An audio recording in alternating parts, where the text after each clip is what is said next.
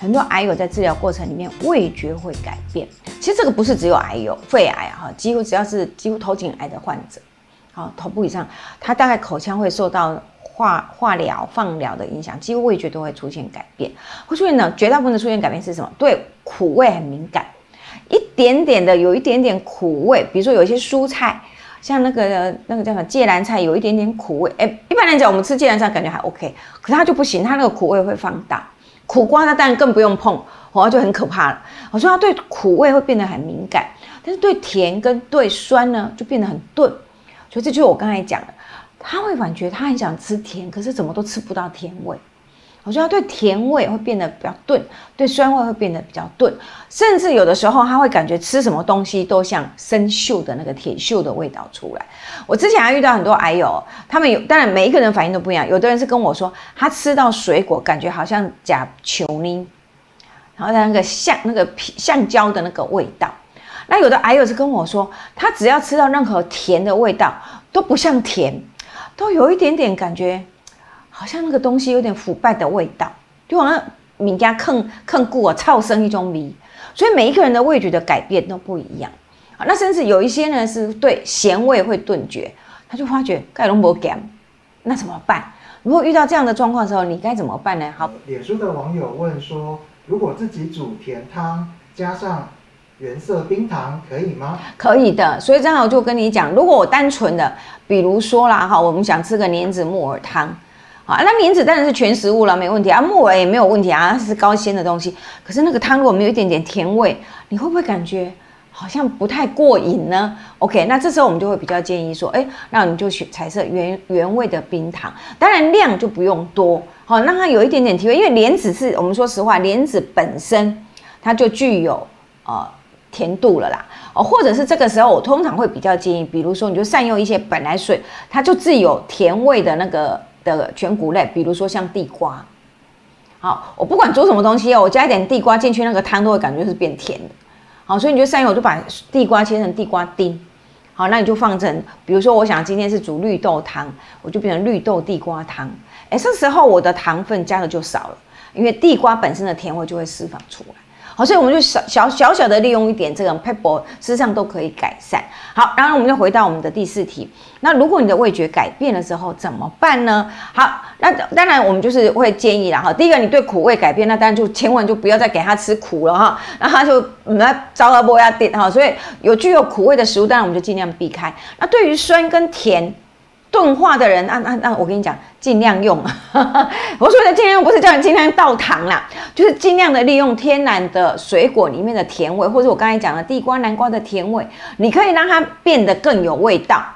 你们懂我的意思吗？就假设今天我是要红烧排骨好了，然后红烧排骨的时候。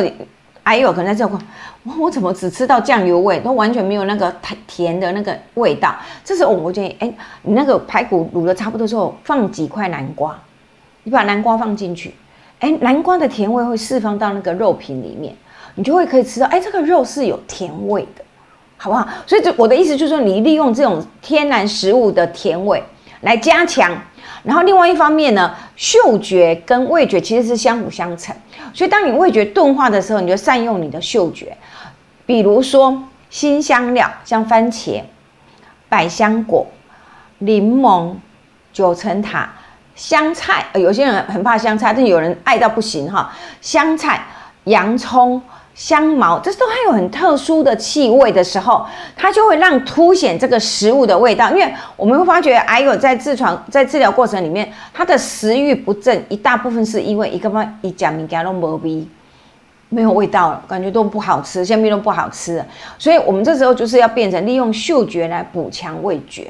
所以我们就是会鼓励大家在家里善用这些新香料，比如说你煮个鱼汤，你最好就丢一把九层塔下去。滴两滴柠檬片下去，我跟你讲，包准那个鱼汤风味完全不一样。好，所以鼓励大家，我们就是利用这样子啊，善用新香料，然后味觉食物的选择。那另外一方面，我还要跟大家分享，有一些人特别会吃食物的时候，感觉不管怎么吃都有生锈的味道。我们提供一个 p e p l 请你把所有的器具器皿全部都换放成陶瓷，就是喝汤的那个汤匙，用那个。陶瓷的汤匙，就不要用铁汤匙。好，那吸管的部分呢，尽量也不要用那个不锈钢的吸管，那尽量也不要让他看到不锈钢的锅碗瓢盆。好，他有的时候看到联马马代马上联想，就是吃的东西就是有铁锈味，所以一般来讲，供应的时候桌面上的所有的容器，尽量都以瓷器为主。然后我们会鼓励大家，因为食欲不是很好，还有食欲不好，所以你不要很大的一一盘，然后就端给他哦，多吃一点，多吃一点。我跟你讲，对他来讲是压力。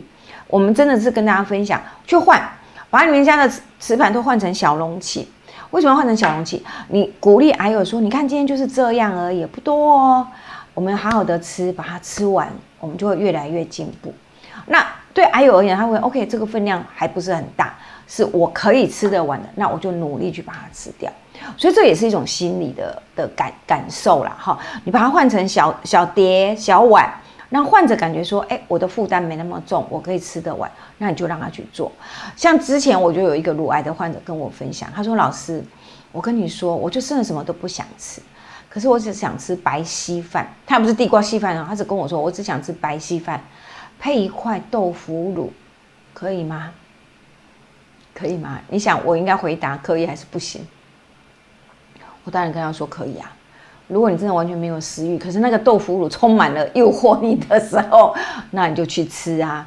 好啊，当然这是一个开头，也就是说，那个豆腐乳是一个开胃菜，它是一个诱因，让你有有感觉有勇气，我去哎，我可以豆腐乳配一点稀饭，哎，这时候现在是我豆腐的旁边一小碟的白豆腐，沾一点点酱油，或是旁边一小碟的蒸鱼。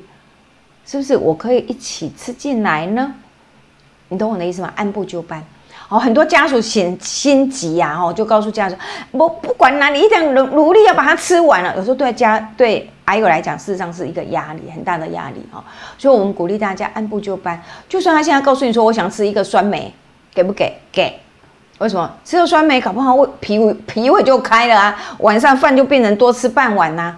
那为什么不给？好，虽然我们说酸梅它是腌制品，虽然我们说豆腐乳是发酵品，好，都有那个安都危险性在。可是，在那个状况之下，完全没食欲的时候，这些东西可以带动食欲，那为什么不给？我们就给，好不好？好，好。所以，如果咸味是迟钝的时候，通常我们会建议你就还是可以增加盐分。但是，对肺癌的癌友，我有两个前提要讲哈，因为肺癌到三四期的时候，有时候我们会出现容易有喘咳。甚至会有肺积水的现象，所以如果这个时候已经出现肺积水的时候，事实上盐分有的时候是要被受限的。好，所以如果这个患者是有肺积水的现象的时候，其实盐分就不能给这么多了。啊那怎么办？啊，不能给这么咸，患者公婆出波比甲贝勒给啊，这这就我刚才讲，你要善用你的嗅觉，好，你要给他一些不一样的气味的东西，香菜也好，九层塔也好，柠檬叶也好，香茅也好，甚至醋。